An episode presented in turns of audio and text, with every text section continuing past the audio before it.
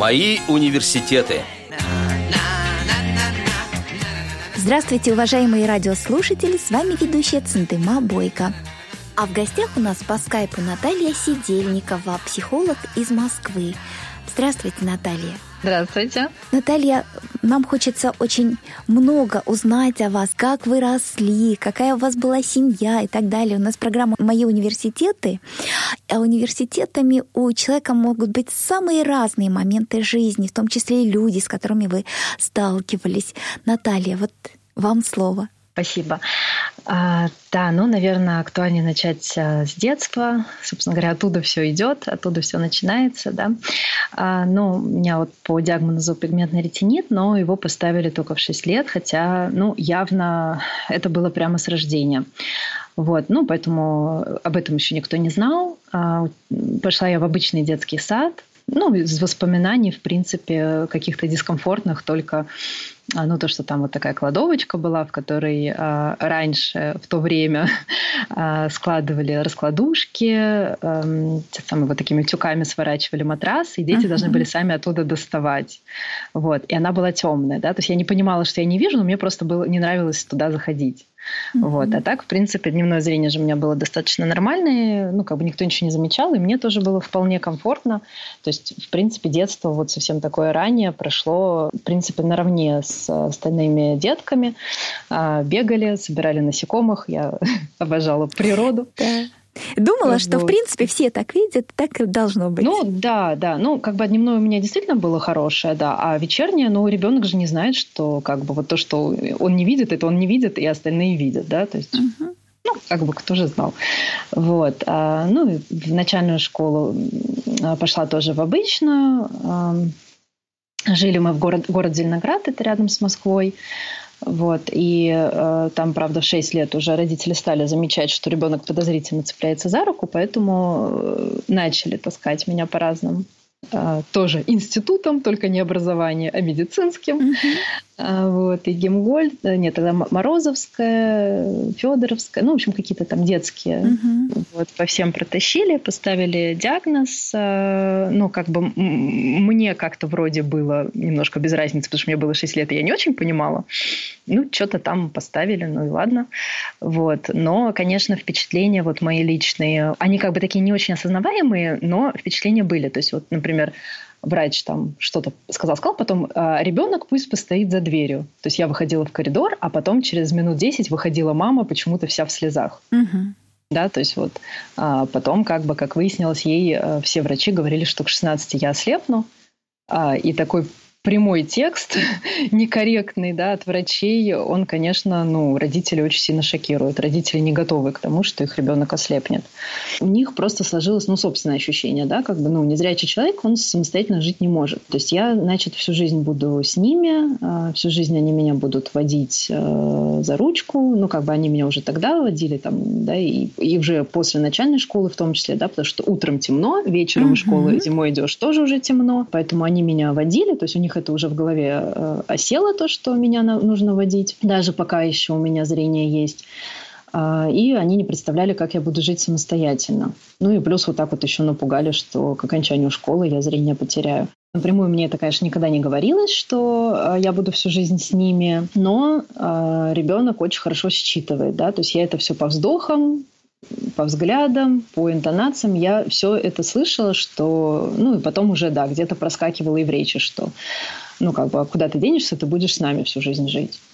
Вот, но у меня внутри борец, Я как-то так, нет, стоп, если мне говорят так, значит, мы сделаем по-другому. Но это будет позже, а сначала, вот до девятого класса училась в массовой школе, конечно, было уже тяжело, потому что было, ну, осталось 20% зрения, уже не очень хорошо было видно с доски, но мне очень помогала подруга, с которой мы с первого класса дружили. И в девятом классе было разделение, то есть мы учились в физико-математическом классе, и в девятом было разделение на более сильный и более слабый класс. Я, в общем-то, особо никогда тогда звезд с неба не хватало с точки зрения математики.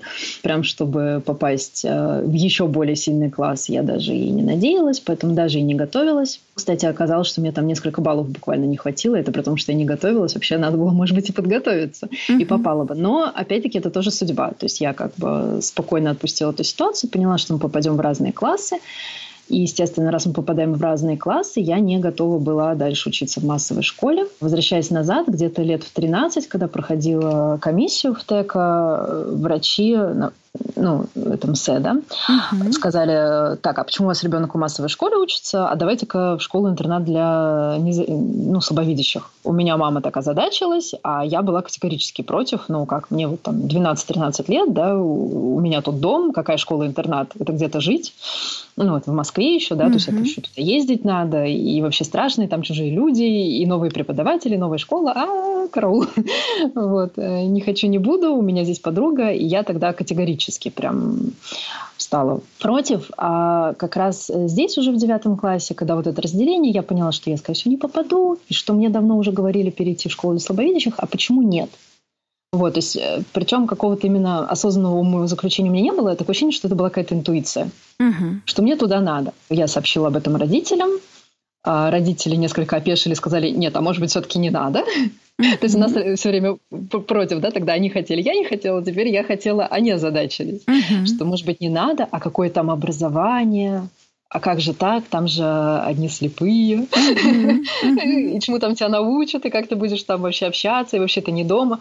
Я сказала, ну, я решила, все. И школа-интернат номер два, метро «Аэропорт», э, я туда перешла. По сути, оказалось, э, я практически самый незрячий там, то есть у всех зрение было гораздо лучше, чем у меня. Ну, вот прям реально у 90%. То есть 10% вот как я или чуть-чуть хуже. Угу. Остальные все гораздо более зрячие.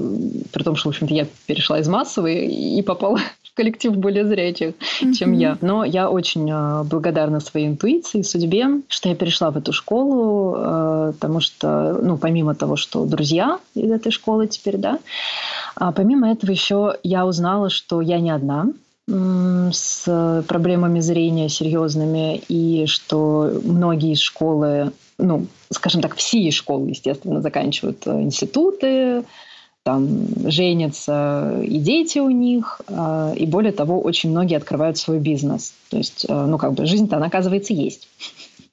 Вот, и она, оказывается, очень активная. Поэтому мне вот этот переход в школу-интернат для слабовидящих очень много дал. И уже со спокойной душой я после школы поступала в институт МПГУ. И, собственно говоря, я, ну, как переходя, я считала, что я прихожу в школу для слабовидящих, все, там будет комфортно, там будет суперское освещение, там все будет э, как надо. Э, и, конечно, у меня было несколько... То есть сначала шок от того, что в принципе туда ездить, там ночевать, незнакомые люди, э, новые преподаватели и темные коридоры. Я думаю, куда не придешь, везде темные коридоры. Что ж такое-то? Вот. То есть это у нас просто зрение было... такое просто было. Потому что они не настолько были темные, сколько вот мы и так воспринимали. И у меня по этому поводу месяц я терпела, потом у меня все-таки случилась истерика. Вот, то есть, э, по-моему, приехала мама среди недели, но она по работе ездила в Москву и решила заехать ко мне. И я увидела маму, ну, все-таки мне было 15 лет, еще почти ребенок, я увидела маму, и эти темные коридоры, и эта темная спальня. И, вот, и, в общем, я даже расплакалась. Вот, я не помню, где и при ком, но это было действительно, потому что как-то напряжение вот там первого месяца, оно у меня вот так э, вылилось, то, что и новая обстановка, и, и все-таки не так комфортно с точки зрения освещения.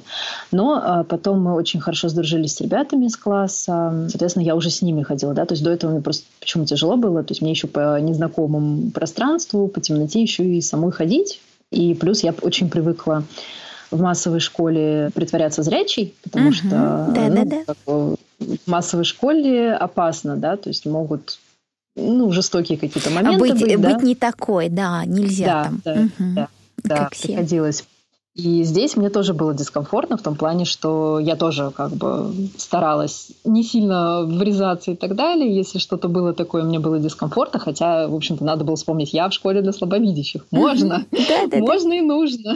Но привычка, она на самом деле очень сильна. Как сдружились, уже не было дискомфорта, потому что если где-то темно, ходили уже с девчонками вместе, поддерживали друг друга. Ну, а так в плане освещения, на самом деле, еще больше, мне кажется, даже людей были с светобоязнью, Mm-hmm, вот, то есть противоположным, да. да, поэтому вот как бы было что-то такое среднее, но ближе к затемнению. Общались и сдружились, и классный руководитель у нас хороший был. Наталья, у меня еще вопрос по поводу разницы между общеобразовательной и специальной школой. Вот какая-то особое отличие можете вы выделить? А с точки зрения образования, как Обучение, мои родители да. боялись, э, нет. Мне кажется, мне не дали хуже образование, чем в массовой школе ну, опять-таки, мне нечем сравнить, потому что я в 10-11 не была в массовой школе, да, uh-huh. но э, по тому, там, как э, моя подруга поступала в институт, э, будучи в массовой школе, как я поступала в институт, да, разницы не было. Мы просто на разные, конечно, совсем специальности пошли, но uh-huh. э, нет, на мой взгляд, образование там абсолютно не хуже, но при этом оно доступней, э, потому что где-то чуть больше времени дается. И класса меньше тоже да, это, мне кажется, влияет, меньше, да, и внимание да. больше учителя. И да, и учитель с доски диктует, да, если, mm-hmm. ну, у нас, так как не для незрячих, а для слабовидящих, да, то да. крупно писали, с доски все видели. Mm-hmm. Я периодически не видела, и, ну, просто кто-то диктовал это. То есть, ну, совсем другой подход, конечно, чем в массовой школе, где 30 человек, и где еще и не знают, что у тебя проблема зрения. Но мы беседу свою продолжим после небольшой паузы.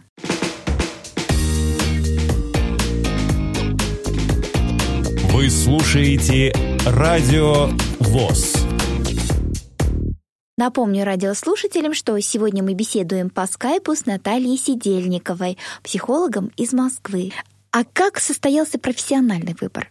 благодаря сестре, которая, когда я была в последнем классе, наверное, там за полгода до окончания школы, приехала, значит, к нам, э, ну, она в Москве уже жила, мы еще там в Зеленограде жили, приехала к нам домой и говорит, ну что, говорит, куда будешь поступать? Ну, еще же впереди было полгода. Я такая, э, э, э, не, не знаю, еще полгода. Вот она говорит, ну, я тут посмотрела ближайшие учебные заведения. В общем, она уже все посмотрела. Говорит, вот у вас тут неподалеку педагогический университет. Я так это скривила моську. Она говорит, ну, говорит, там есть детский психолог. Отличная специальность, психолог. И, э, может быть, и зрение там сильно не надо будет прям задействовать. И это очень интересно. Она говорит, я вот тоже хотела пойти на психолога. Вот, так что, говорит, по-моему, очень неплохой вариант. И говорит, главное в 10 минутах от дома. Да, это и, очень даже значимый ну, это момент. Очень, да, да. Но для меня как бы тогда я думаю, ну, ладно, что близко, хорошо, наверное. Вот, э, но у меня не было прям такого, что, о, точно, это моя специальность. А, но когда я с, с мамой сходила на День открытых дверей, там, в марте или в апреле он проводится, мы посидели в актовом зале, выступили педагоги, рассказали про образование, про себя, и я просто влюбилась в это учебное заведение. А, мне очень понравились педагоги, атмосфера, то есть я поняла, что вот это мое, что я хочу здесь учиться, и что, да, наверное, детская психология – это здорово, но об этом я узнаю уже в процессе учебы. Mm-hmm. Вот, то есть мне просто вот понравилось. То есть я поняла, что да, это, вот, вот здесь я должна быть. Поступать было, конечно, немножко страшно, потому что это поступление было в Москве, огромный корпус э, на ВДНХ, по-моему, да, сельскохозяйственная улица. Там тоже как бы было бы не заблудиться и так далее. Поступала я на общих основах. То есть я не предъявляла справку об инвалидности, хотя там, естественно, был бы сниженный балл ну, да, поступления, и, может быть, там как-то меня бы проводили до аудитории, например. Угу. Создали бы специальные условия, да? Да, ну, но тогда как-то, ну, и родители немножечко скрывали это, как мне кажется. Ну, они сами были, наверное, немножко Стеснялись не готовы. немножко этого ну, всего. Да, да, наверное, это есть. Ну, и я, а я, а я стеснялась втройне, угу. естественно. Поэтому просто на улице, э, как бы там вот эти группы стояли, кто на что поступает. Мы там с мамой вместе нашли э, мою группу. Ну, я просто к кому-то там так абстрактно пристроилась. Вот, и старалась просто не, не потерять вот эту толпу, куда она идет. Поступить удалось э, и с хорошим очень баллом. Вторая в списке сверху была. Вот, то есть это опять-таки к образованию, да? Да, в школе да. Уровень, дали уровень. абсолютно угу. хорошее образование, да. Вот ничем не хуже. Через несколько недель были списки, это было все очень страшно, мы ездили, смотрели эти списки. Я была, очень обрадовалась, э, и с 1 сентября вот э, начала учиться, действительно, в Зеленограде, рядом с домом. Ну и, конечно, тоже поначалу было дискомфортно, пока не подружились там с э, несколькими девочками, тоже было некомфортно. Опять эти темные коридоры да. и прочее, прочее. В общем, масса удовольствий. И весь институт я тоже на самом деле скрывала, что я не вижу, косила под зрячую. А как это удавалось? Не знаю, у меня профессионализм уже выработался. Ну, во-первых, все-таки тогда у меня э, еще оставалось 10%, то есть оно у меня упало, но 10% было, и его хватало, чтобы не сильно во что-то врезаться, ну, смотреть человеку в лицо, даже в глаза я до сих пор это умудряюсь делать. Ну, я не вижу глаз, не вижу там, да, но я же слышу, откуда голос, да, и привычка вот смотреть в глаза, то есть люди до сих пор как бы, если меня не знают, они не в курсе, что я не вижу. Ну, тем более, все-таки свет, тени, образы у меня есть, поэтому я прям не промахиваюсь. Ну, а в плане преподавателей тоже. Но я считаю, на самом деле, это неправильно, вот так совет кто сейчас там будет поступать, да, мне кажется, что вполне можно. Сейчас очень а, инклюзивно, сейчас все очень толерантно, и мне кажется, что можно напрямую говорить о своей сложности, о том, что есть проблемы зрения, и мне кажется, что к этому хорошо отнесутся. Ну, то время было другое немножко, а сейчас политика образовательно совсем другая, есть и, и условия, и э, законы полностью поддерживают э, нас, так что, ну, это были другие времена, так скажем, да? Да, да. И компьютера тогда еще тогда не было, да. А, да, компьютер, по-моему, у меня... Нет, компьютер, наверное, у меня уже появился. Да, появился, но а, не было именно НВДА, была другая, нашли говорящую программу, угу. в окошко вставлять текст, и он угу. читает. Угу. Вот. Но да, я дома много готовилась. Э, то есть просто если там задавали какой-то доклад, все его читали, отрываясь от текста, я держала текст перед собой для виду. Да, да. Вот. И рассказывала его наизусть, э, вовремя перелистывая страничку. Типа я его так подсчитываю. Вот. Ну, собственно говоря, э, с красным дипломом закончила.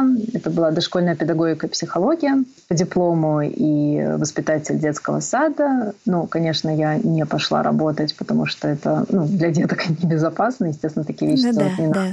И психолог, э, педагог-психолог, и методист-организатор. Опять-таки, я знаю, что и в школах, и в детских садах с проблемами зрения работают, особенно ну, психологами, понятно, что не воспитателями, но, опять-таки, как-то не было такого опыта, не было такой информации. Я просто посчитала, что там 200 детей на одного психолога, и я по лицам не могу запоминать, да, чтобы по голосам запомнить, детским тем более, да, они все-таки не так, мне кажется, сильно отличаются это нужно время на это. То есть я подумала, что я не справлюсь, и э, в итоге я устроилась в частный психологический центр и проработала там три года. Насколько успешно, что удавалось делать, как решать вопросы, например, как с, с проективными методиками? Работать мне очень нравилось. Мне, я, в принципе, еще вот на первом курсе уже поняла, что психология это мое, uh-huh. что детская психология это вдвойне мое, и что работа с детками это прям очень здорово. А, и у меня был хороший руководитель центра. Центр был маленький. А, мы с ней, в принципе, справлялись вдвоем.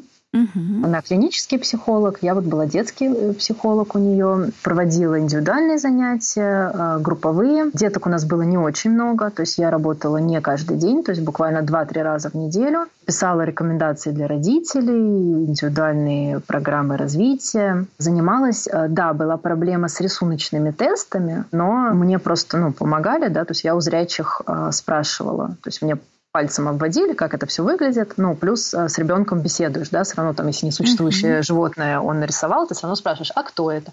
Uh-huh. А что у него на спине, да? А что у него там, сколько ручек, сколько ножек, да? Ну, то да, есть э, да. все равно э, там нужно узнать у ребенка, что это такое, как оно движется, как оно функционирует. Это с точки зрения психологического, да, заключения uh-huh. это тоже uh-huh. нужно. Вот, поэтому как бы вот это все все равно складывалось. И основное, да, там диагностику ты проводишь, то есть первые там занятия с ребенком тебе сложновато, потом ты это все обрабатываешь зарабатываешь, тебе тоже на это очень много времени нужно, да, и помощь, возможно, зрячего.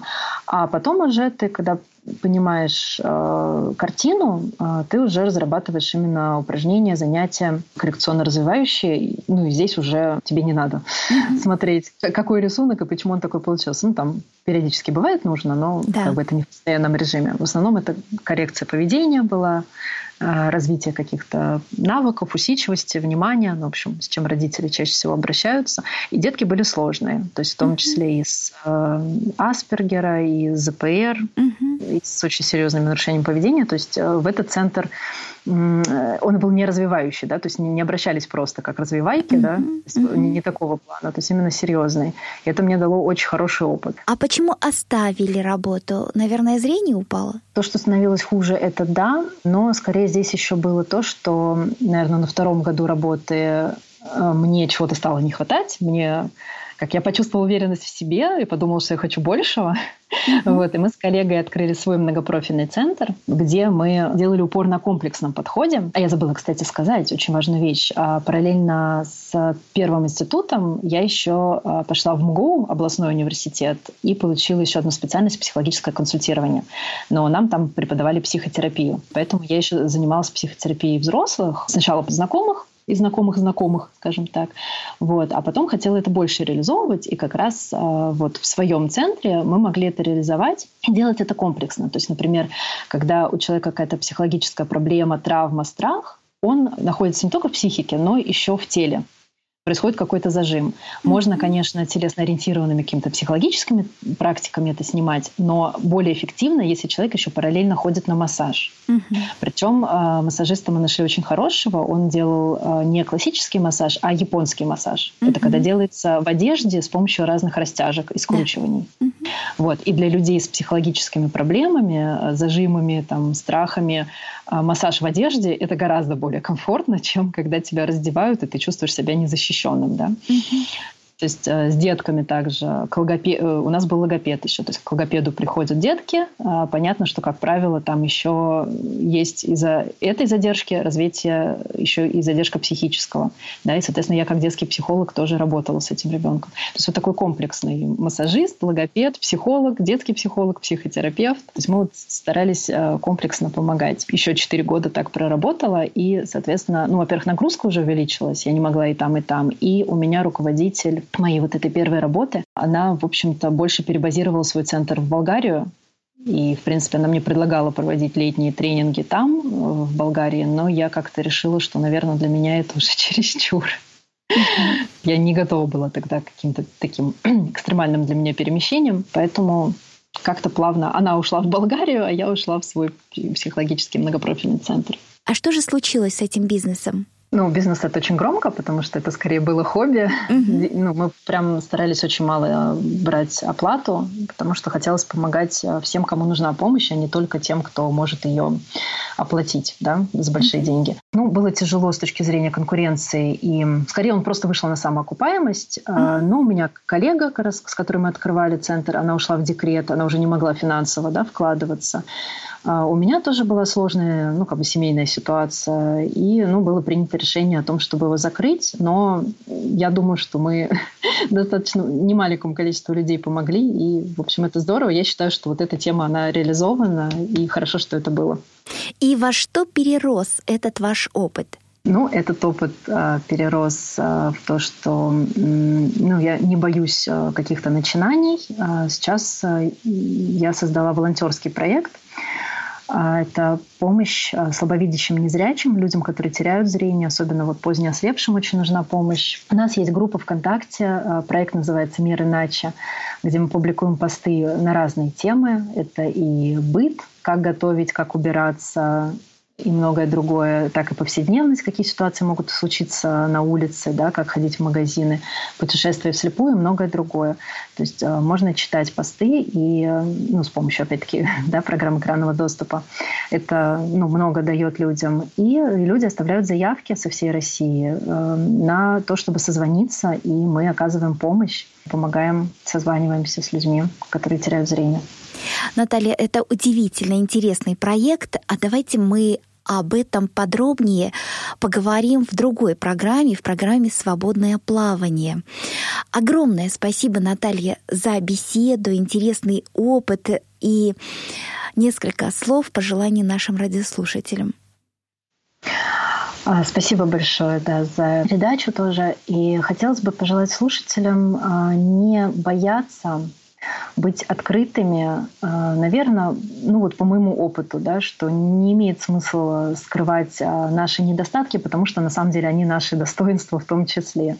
То есть мы можем быть э, такими же активными и равноправными членами общества, как и все остальные. Еще раз огромное спасибо. Напомню радиослушателям, что с нами на связи по скайпу Наталья Сидельникова, психолог из Москвы, вела программу «Циндыма Бойко». Всего доброго, до новых встреч!